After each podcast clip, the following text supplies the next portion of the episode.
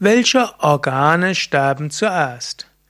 Hallo und herzlich willkommen zu einem Vortrag aus der Reihe Fragen zu Tod und Sterben. Mein Name ist Sukadev Bretz von www.yoga-vidya.de. Ich bin Autor eines Buches zum Thema Karma und Reinkarnation, Seminarleiter, Ausbildungsleiter bei Yoga Vidya. Heute habe ich eine eigenartige Frage. Welche Organe sterben zuerst?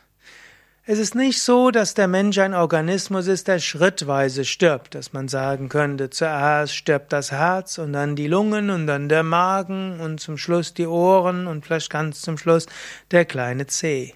Letztlich ist der Mensch ein Organismus, wo alles zusammenhängt.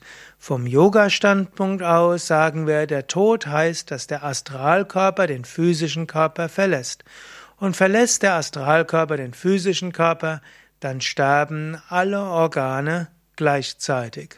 Man kann also nicht sagen, ein Organ stirbt zuerst, sondern der Astralkörper verlässt den physischen Körper und alle anderen Organe oder alle Organe desintegrieren dann gleichzeitig. Man könnte sogar sagen, nicht die Organe sterben, sondern der Mensch verlässt den physischen Körper und dann desintegriert der physische Körper.